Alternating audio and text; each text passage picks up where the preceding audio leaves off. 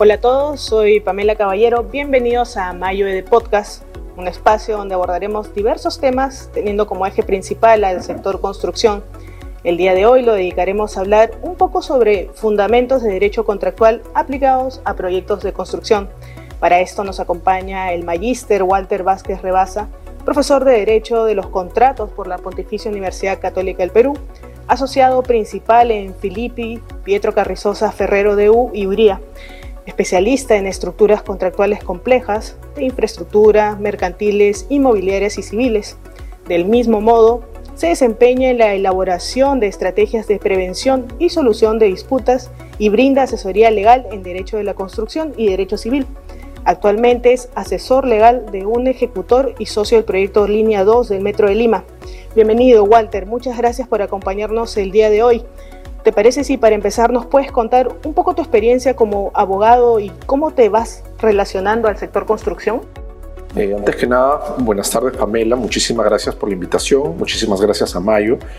Eh, bueno, básicamente como tú lo has mencionado, eh, mi experiencia se basa en derecho contractual aplicado a proyectos de construcción, tanto en lo que tiene que ver con asociaciones público-privadas, infraestructura, y también en lo que tiene que ver con contratación privada, contratación civil y contratación mercantil. Básicamente los temas que veo tienen que ver eh, desde el diseño del contrato, la etapa de licitación, la administración del contrato y también la solución de controversias. Eso es un poco eh, el resumen de mi experiencia desde el punto de vista legal. ¿Y cómo te fuiste relacionando al sector construcción? Bueno, mi ingreso, por así decirlo, al sector construcción eh, se instaura o comienza a partir del derecho civil. ¿no? Inicialmente yo era, bueno, soy un especialista en derecho civil, todo lo que tiene que ver con contratos, todo lo que tiene que ver pues, con responsabilidad civil, obligaciones, derechos reales. Eh, y posteriormente, a medida que fui, eh, digamos, adentrándome en la experiencia en un estudio de abogados, eh, me di cuenta que muchos de esos principios, reglas de los del derecho de los contratos y las obligaciones son aplicables al derecho de la construcción. Y básicamente, pues, el derecho de la construcción es una especie de concreción o concretización, si cabe el término, del derecho contractual. Por ende, este, me fui adentrando a esta, a esta parcela tan interesante del derecho y de los proyectos. Ahora, también eres docente. ¿Desde hace cuántos años estás ejerciendo la docencia en posgrado, pregrado? Sí, bueno, yo vengo siendo docente en pregrado desde el año 2011. Eh, en la Universidad Católica comencé el 2014 eh, en la Cátedra de Derecho de los Contratos Típicos y posteriormente en parte general. Eh, actualmente soy profesor de la maestría, bueno, sigo en pregrado, este, pero también soy profesor de la maestría en la maestría de Derecho Civil de la Universidad Católica y en la maestría de contratación privada soy profesor visitante en la Universidad Externa de Colombia. Ah, perfecto. Entonces, también, ¿desde hace cuántos años dictas eh, para el público extranjero, digamos? ¿Cuál, ¿Cuál es la mayor diferencia, por así decirlo? En maestría es reciente, en maestría reciente, desde este año 2021 pero eh, digamos desde anteriormente ya había dictado en eventos internacionales que tienen que ver con contratación. Eh, la contratación es un ámbito del derecho que es muy susceptible a la internacionalización. ¿Por qué? Porque muchos de los contratos que celebramos hoy en día han sido influenciados, han sido impermeados eh, por términos y condiciones que provienen de modelos jurídicos que son predominantes. Por ejemplo, los modelos del common law de los Estados Unidos o del Reino Unido las empresas transnacionales, las grandes empresas que, digamos, se establecen en diversos países para realizar negocios, eh, viajan con sus propias cláusulas, sus propios términos y condiciones, realizan actividades comerciales con sus propios términos y condiciones que crean en otros modelos. Entonces, al final del día, esos modelos que vienen de otros, de otros sistemas se terminan aplicando y terminan siendo conocidos por nuestros jueces, por nuestros árbitros y se internacionaliza este, la contratación. Entonces, eso no pasa, por ejemplo, en otras áreas del derecho, ¿no? por ejemplo, en el derecho penal, por ejemplo, en el derecho administrativo, el derecho laboral, es mucho más territorial, mucho más nacional. En cambio, la contratación eh, tiene mucho más, una impronta mucho más internacional, eh, eh, está mucho más influenciada por cómo se realizan negocios en otras partes del mundo. Perfecto. Y adentrándonos un poco más en los contratos de construcción y sus principales conceptos de derecho civil y contractual, ¿cuáles son los principios del derecho contractual aplicables a los proyectos de construcción? Bueno, desde el punto de vista legal, cabe mencionar que un proyecto de construcción se canaliza o se viabiliza a través de un cúmulo, de un conjunto de contratos. ¿no? Eh, hay contratos de toda índole, de todo tamaño, de toda digamos, cuantía económica. Y todos estos contratos, eh, desde los más eh, onerosos hasta los más económicamente más pequeños, se regulan o se rigen por una serie de normas, principios y reglas. ¿no? Y estas normas, principios y reglas son reglas legales, son, son, componentes legales a través de los cuales se solucionan las controversias y los conflictos de intereses en los contratos. Entonces ahí radica la importancia de los principios del derecho contractual, porque permiten resolver controversias, permiten resolver disputas y permiten básicamente que los jueces, los árbitros, mayormente los árbitros, los dispute boards cuando correspondan, eh, solucionen los conflictos que se presentan entre las partes de sus contratos. Esa es la importancia de los principios. ¿Y a qué principios me refiero? Pues básicamente a principios como la buena fe, a principios como la autonomía privada, a principios como la fuerza vinculante o pacta sunt servanda del contrato, la relatividad contractual y muchos otros, ¿no? que son que tienen mucha importancia, al igual que las reglas y las normas jurídicas. Un contrato de construcción tiene como partes al comitente, que en ocasiones es denominado propietario, y al contratista. ¿Cuáles son las características de cada uno? ¿Varía si es que el proyecto es privado o si es público? Bueno, esa es una pregunta muy interesante. Eh, la, respuesta, comenzando por el final, es sí. Si el proyecto es un proyecto público, el contrato de construcción mediante el cual se ejecuta el proyecto eh, tiene como parte pues, al Estado o a una de la administración, un componente, un órgano, un organismo de la administración pública en la posición de comitente o algunos la llaman propietario. Normalmente el Estado es el cliente final para quien va el proyecto. Y la contraparte en un contrato público, la contraparte del Estado vendría a ser un contratista, un ejecutor del proyecto. En los contratos privados, pues este comitente no es el Estado, es un, es un privado también. Eh, y por otro lado se tiene al contratista. Siempre el contratista es la contraparte, el ejecutor, la parte que presta, que lleva a cabo el alcance de trabajos y mediante eso ejecuta el proyecto. Este contratista se caracteriza por tener eh, su actividad tiene cierta, ciertas peculiaridades, ciertas características. ¿no? En primer lugar, como ya lo dije, el contratista normalmente no es el Estado, es un privado. Eh, además de ello, el contratista tiene autonomía en su organización. Eso quiere decir que no está sujeto a subordinación o no recibe órdenes como si fuese un trabajador por parte del comitente, sino que él tiene libertad para realizar su proceso organizativo.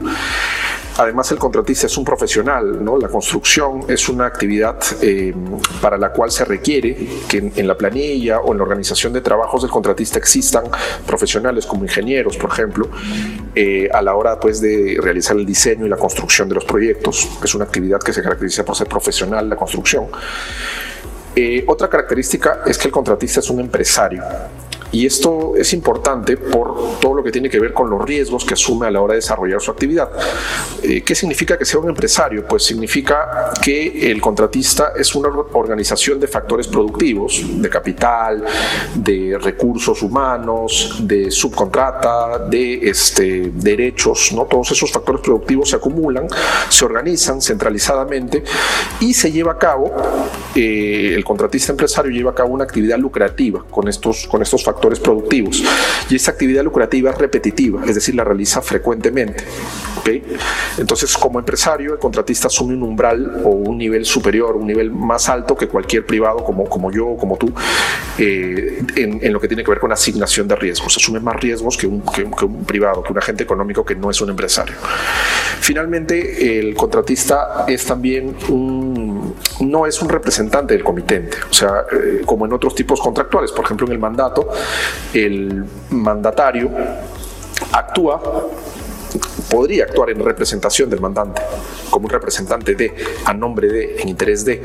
En cambio, en los proyectos de construcción, el contratista no tiene esa representación del, del comitente, salvo podría tenerla para cuestiones muy puntuales, ¿no? pero no es la regla. Estas son, un poco las características del contratista que realiza actividad de construcción. Walter, ¿y cuáles eh, consideras que son las cláusulas más frecuentes en la praxis transaccional en los contratos de construcción? Gracias por la pregunta. Bueno, todos los contratos de construcción son contratos, entre comillas, complejos, son contratos sofisticados, son contratos que tienen un esqueleto, que tienen una estructura muy, pero muy amplia, eh, son contratos voluminosos, ¿no? que tienen muchísimas cláusulas que, digamos, se desglosan a través de un esqueleto que es relativamente común, siempre tenemos pues a las partes, los antecedentes, el objeto, el plazo, la fuerza mayor, las obligaciones de, contratista y del comitente hay una serie, de, ese es el esqueleto del contrato de construcción. Entonces, si yo me refiero en general a las cláusulas, pues este, digamos, sería algo eh, muy, pero muy amplio, ¿no? Pero, pero quisiera referirme solamente a título de ejemplo a cláusulas que tienen que ver con remedios eh, contractuales, tanto a favor del comitente como a favor del contratista, que son cláusulas, eh, digamos, muy eh, comunes, muy frecuentes en la praxis transaccional. Entre los remedios contractuales que se aplican a contratos de construcción, tenemos por un lado los remedios conservativos o los remedios no extintivos. Estos remedios se caracterizan porque no buscan la terminación del contrato de construcción, no buscan la extinción no buscan deshacer el vínculo. Lo que buscan es simplemente corregir, digamos, los impactos negativos que haya habido en una de las partes, compensar en algunos casos a la parte lesionada. Y entre estos remedios se encuentran, por ejemplo, la suspensión de los trabajos, se encuentra el famoso contracargo o back charge, se encuentran las penalidades, normalmente moratorias, pero también podrían haber penalidades compensatorias, se encuentran las indemnidades. Todos estos son remedios que buscan la conservación del contrato. Por otro lado, tenemos a los remedios extintivos o los remedios que buscan la terminación, ¿no? Y en estos remedios tenemos, pues, eh, principal, más importante de todo, la resolución por incumplimiento, tanto resolución del comitente como la resolución del contratista, Por otro lado, tenemos el derecho del comitente que tiene pues a dejar sin efecto el contrato o el desistimiento por conveniencia o la terminación por conveniencia. Eh, tenemos a las cláusulas abusivas, eh, que en la praxis transaccional se denominan frecuentemente cláusulas leoninas, ¿no? Son remedios este, también que buscan la invalidación de términos y condiciones del contrato. Eh, y bueno, tenemos otros, ¿no? Como la nulidad o como la invalidez, que ya son más genéricos, son, no son tan frecuentes, pero también existen. Hablando un poco de impactos negativos y sobre todo la situación que estamos viviendo desde hace pues casi dos años, que es por la pandemia y el COVID-19 y ahora pues la variante Omicron, ¿hay algún tratamiento actual de los riesgos COVID en los contratos de construcción? Es una pregunta muy interesante y muy difícil de responder eh, de manera acotada. ¿Por qué? Porque cuando estalló la pandemia en nuestro país eh, no cabía la menor duda de que el COVID era un evento imprevisible, digamos, este, para el curso normal de los negocios que se venían ejecutando a través de proyectos de construcción. Entonces, al ser un evento imprevisible, era casi 100% probable que califique como un evento de fuerza mayor. Entonces, ya más o menos el término de la fuerza mayor es conocido, está regulado en los contratos, está regulado en la ley. Eh, entonces, ahí se canalizaba a través de la fuerza mayor los reclamos que tenían que ver con el COVID a favor del contratista, normalmente. Sin embargo, actualmente, eh, eh, ya estamos a puertas del 2022, eh, ya no es posible para los contratos que se celebren actualmente de ahora en adelante decir que, que, el riesgo o los impactos del COVID o los impactos del cambio de la legislación a causa del COVID sean eventos imprevisibles. Actualmente todo el mundo sabe que es el COVID, actualmente todo el mundo tiene idea de cuáles son las consecuencias que puede conllevar el COVID, por ejemplo, aislamientos sociales obligatorios, por ejemplo, medidas de restricción de la libertad personal, por ejemplo, eh, protocolos de bioseguridad a la hora de ejecutar proyectos. Todo el mundo más o menos sabe eh, cuáles son las consecuencias.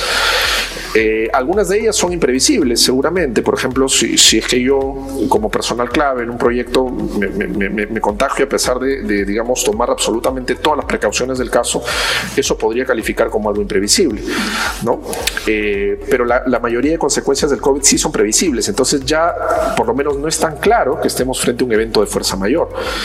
Y si no es un evento de fuerza mayor, ¿qué quiere decir eso? Que, que los atrasos o los incumplimientos del contratista eh, que tienen su causa en una consecuencia del COVID eh, no son excusables porque la fuerza mayor tenía la virtud de excusar al contratista por los incumplimientos que eh, tenían su causa en la fuerza mayor. Y si no es fuerza mayor, que la pregunta es, ¿ya es un incumplimiento imputable del contratista?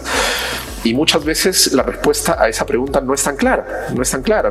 Uno por, por, una noción de justicia podría decir, oye, pero no, el contratista no tiene la culpa, ¿no? Entonces hay que darle alguna suerte de, de, derechos, hay que quitarle la responsabilidad, hay que impedir que pague penalidades si se atrasa por un evento que tiene su causa en el COVID.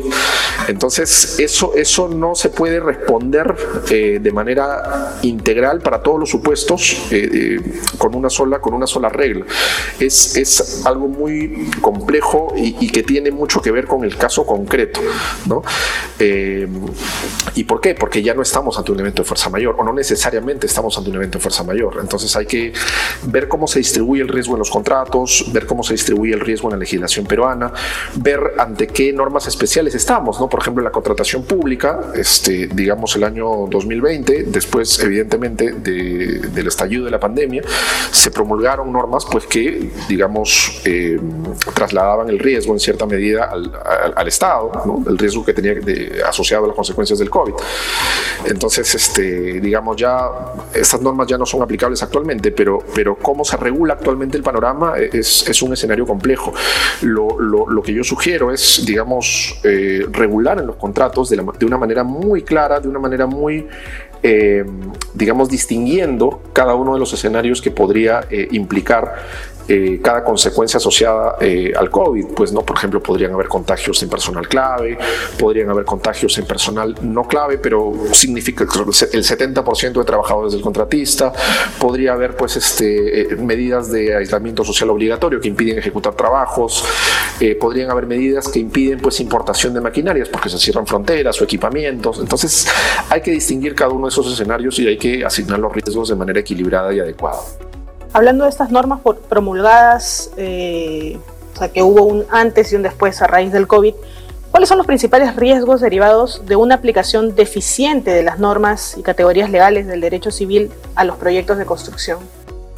Eh, bueno, en realidad eh, una aplicación deficiente de principios, de reglas y de normas, desde el punto de vista legal, podría tener consecuencias tan graves como el fracaso mismo de un proyecto. Y cuando hablo de fracaso de un proyecto, eh, quiero decir que el proyecto no cumple con sus propósitos, ¿no? que es la ejecución del alcance, eh, con el presupuesto programado, en el tiempo programado y con la calidad planificada. Eh, pues si es que no se toma en cuenta adecuadamente los factores legales, el proyecto podría fracasar. por ejemplo, si es que yo soy un contratista, ¿no? Eh, y mi comitente me resuelve el contrato por un incumplimiento, pues el comitente tiene que estar seguro de que hay un incumplimiento. Si mi incumplimiento por el cual el comitente me resolvió el contrato en realidad no es tal, o si existiendo mi incumplimiento, ese incumplimiento hay una causalidad que proviene del comitente, por ejemplo, yo incumplí, pero incumplí porque el comitente no me dio la información que me permitía desarrollar un paquete de software que era un entregable mío. La causalidad de ese incumplimiento es del comitente. Y si aún así el comitente me resuelve el contrato, pues lo que está generando es una resolución errónea, una resolución manifiestamente ineficaz. En ese supuesto, el trabajo no se va a realizar porque si el comitente me resolvió el contrato, pues yo voy a, me voy a ir del proyecto, voy a desmovilizar, voy a suspender porque ya me resolvieron el contrato. Eh, y el proyecto no se va a realizar, no se realiza el alcance y como el comitente resuelve mal porque él está en un incumplimiento o yo no estuve en un incumplimiento, pues al final del día a ese comitente yo le voy a demandar eh, la ineficacia de la resolución y voy a determinar que eh, él rechazó el contrato al resolverme inadecuadamente, entonces él tiene toda la responsabilidad por esa terminación. Entonces ahí, desde el punto de vista del comitente, pues uno, el proyecto no se va a ejecutar porque yo tuve que desmovilizar a raíz de la resolución del comitente y por otro lado, él va a tener que asumir un costo este, de daños y perjuicios que él me ha causado.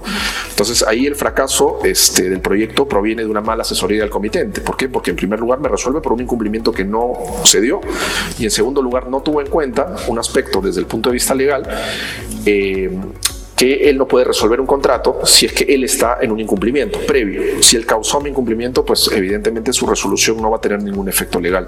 Entonces, e, ese es un ejemplo de cómo eh, el, derecho el derecho a los contratos influye, ¿no? Eh, en este caso, como no se toma en cuenta la regla, los principios, las normas del derecho contractual, pues al final el proyecto terminó fracasando.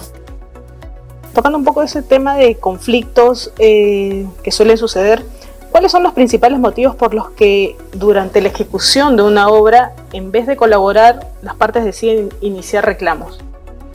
Bueno, en realidad los, motivos son muchísimos, son muchísimos. Eh, podrían ir desde el punto de, o sea, un primer motivo podría ser evidentemente eh, las conductas estratégicas, especulativas, de mala fe o de un puro incumplimiento de una de las partes, ¿no? De repente, pues el contratista no tiene la capacidad técnica para desarrollar el alcance que se ha eh, comprometido. De repente el comitente no tiene el financiamiento para pagar las valorizaciones este, al contratista. Pues esos son, digamos, son razones eh, que podrían darse para, para, hacer que, digamos, este, existan conflictos. Pero muchas veces los conflictos se deben a, situaciones menos obvias, ¿no? Podrían deberse a, malas, a, mala administración contractual de alguna de las partes, a un mal entendimiento de los documentos técnicos, a una mala evaluación de riesgos legales, como el puse en el caso anterior, ¿no? Por ejemplo, el, asesor que le dijo al comitente, tú puedes resolver cuando tú estás en incumplimiento, pues este, no ha evaluado adecuadamente un riesgo legal, que no se puede hacer eso. Primero tienes que remediar tu incumplimiento y después resuelves. Eh, otras veces los, los, motivos por los cuales las partes eh, eh, instauran reclamos en vez de colaborar eh, tiene que ver con un, error en el diseño de los contratos. Muchas veces si un contrato está mal diseñado y con un contrato mal diseñado me refiero a un contrato que no asigna de manera idónea el riesgo contractual siguiendo los criterios económicos de la asignación del riesgo, ¿no? Por ejemplo, el, el criterio que señala que el riesgo debe ser trasladado a aquel parte que está en mejor posición de asumirlo, de administrarlo, de generar la información para evitarlo o de asegurarse contra ese riesgo o de controlar sus consecuencias. Entonces, si el riesgo no se asigna bien, al final del día eso va a generar reclamos. La mala asignación de riesgos va a generar reclamos eh, por parte del contratista, ¿no? Eh, otra razón por la cual eh, podrían existir eh, reclamos en vez de una conducta colaborativa tiene que ver con las fallas de comunicación entre las partes, entre sus representantes y muchas veces esas fallas de comunicación están asociadas pues a, conflictos personales. A veces me ha tocado en mi experiencia ver eso, ¿no? que el residente pues y el, el, supervisor pues se odian entre sí. ¿no? Entonces eso también influye en la imposibilidad de llegar a una salida consensuada a una salida, digamos, eh, colaborativa, hallar puntos medios, desprenderse de repente de la posición inicial y no cerrarse y buscar un punto medio. Pero si hay esta falla de comunicación, si hay estos conflictos personales, pues esa salida se dificulta, ¿no? Pero como te digo, son muchísimos los motivos por los cuales este, las partes no colaboran en vez de eh, tomar esta perspectiva colaborativa, que evidentemente es la idónea, es la tendencia, debería seguirse. Lamentablemente la realidad nos indica que esto no, no ocurre así en, la mayoría de proyectos. Walter, ¿nos podrías hablar un poco más sobre las cláusulas back-to-back? ¿De qué manera estas funcionan? Claro que sí.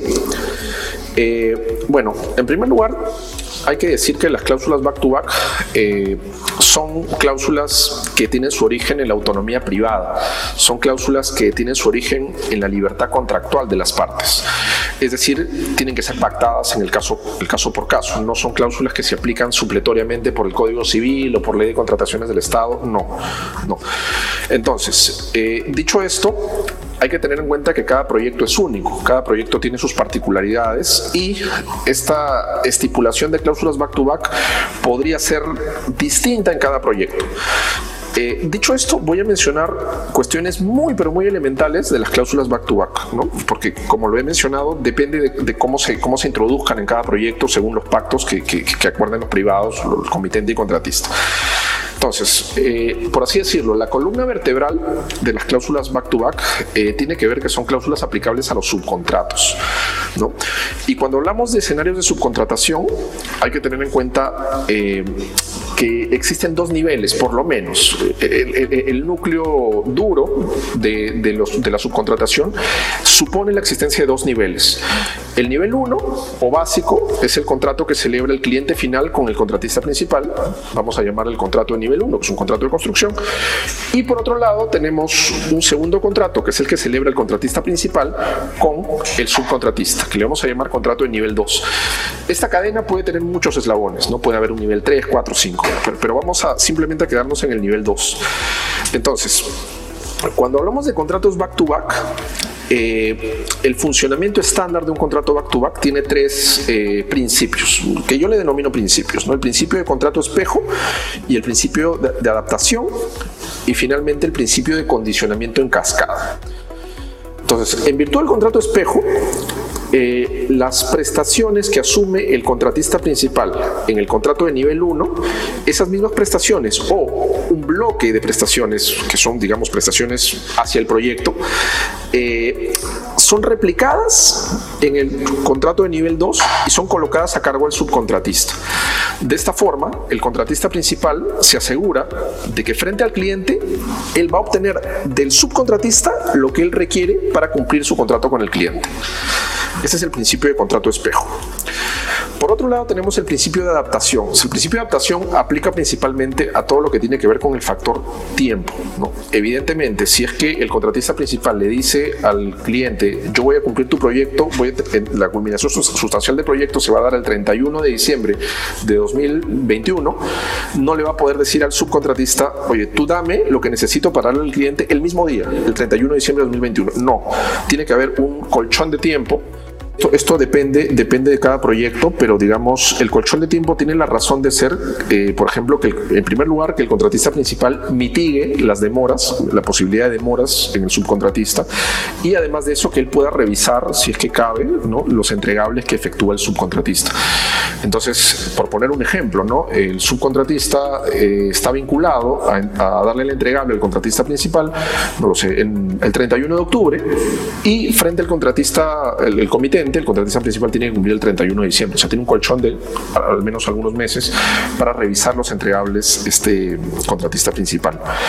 Esto es el segundo principio ¿no? del back to back, es el principio de adaptación, por el cual se busca, se busca ajustar los plazos eh, en el contrato de segundo nivel a los plazos del contrato de primer nivel o el contrato principal. Y finalmente tenemos el principio de condicionamiento en cascada. En virtud de este principio, los derechos del subcontratista, es decir, del, ejecutor del contrato de segundo nivel, están subordinados a que se configure el mismo derecho en el contrato de primer nivel. Por ejemplo, si un subcontratista quiere alegar fuerza mayor para suspender sus obligaciones por un tiempo, el comitente le tiene que haber dicho al contratista principal que el evento que alega el subcontratista configura fuerza mayor bajo el contrato principal. Si el comitente no dice eso, entonces el subcontratista no tiene derecho a obtener fuerza mayor. Esto es en virtud del principio de condicionamiento en cascada. ¿no? Básicamente esos son los tres principios que, explican el, back-to-back, eh, digamos, de una manera muy, muy elemental. ¿Por qué? Porque, repito, depende de cómo se instaura en cada proyecto específico. Walter, ¿nos puedes hablar sobre las cláusulas Pay When Certified, Pay When Paid y Pay If Paid? ¿Cómo funcionan y cómo se aplican aquí en el Perú? Sí, claro que sí. Eh, justo anteriormente te mencionaba que existían, digamos que nuestra praxis transaccional está influenciada por los modelos del Common Law.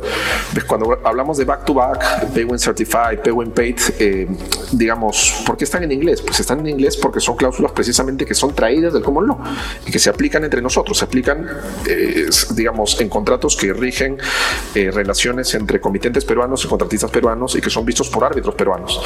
Entonces, por eso acá puntualizo, ¿no? La, la, praxis transaccional de construcción es una praxis muy internacional, que tiene mucha vocación internacional. O sea, me animo a decir que los contratos entre dos empresas grandes acá en el Perú son muy parecidos a los contratos entre dos empresas grandes en, en, algunos países de Europa y en algunos estados también de Estados Unidos. O, sea, digamos, la redacción va a ser distinta, el idioma es distinto, pero el fondo, por ejemplo, el tipo de cláusulas reguladas, eh, tipo estos, ¿no? Pego en Certified, Pego en Paid, eh, está, está ahí.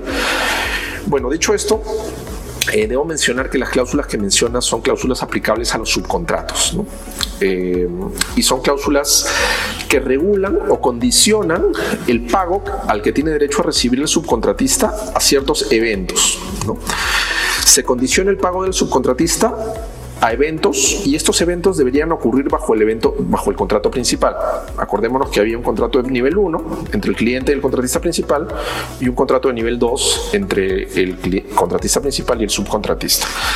Entonces, por un lado tenemos a la cláusula Pay When Certified, La cláusula Pay Certified condiciona el derecho que tiene el contratista a cobrar a el hecho de que el entregable que él haya proporcionado, por ejemplo, imaginemos un entregable eh, una provisión de material rodante o, por ejemplo, la culminación de un sistema electromecánico, ¿no?